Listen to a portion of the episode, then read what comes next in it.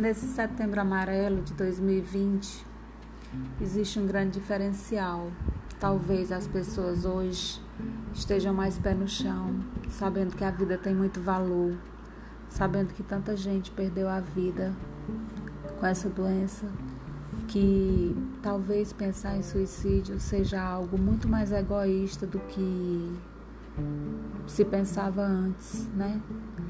É, acho que o fato de tantas pessoas terem morrido traz para nós é, a responsabilidade sobre a nossa vida, de, tipo de que nós temos algo muito precioso e que nós precisamos valorizar.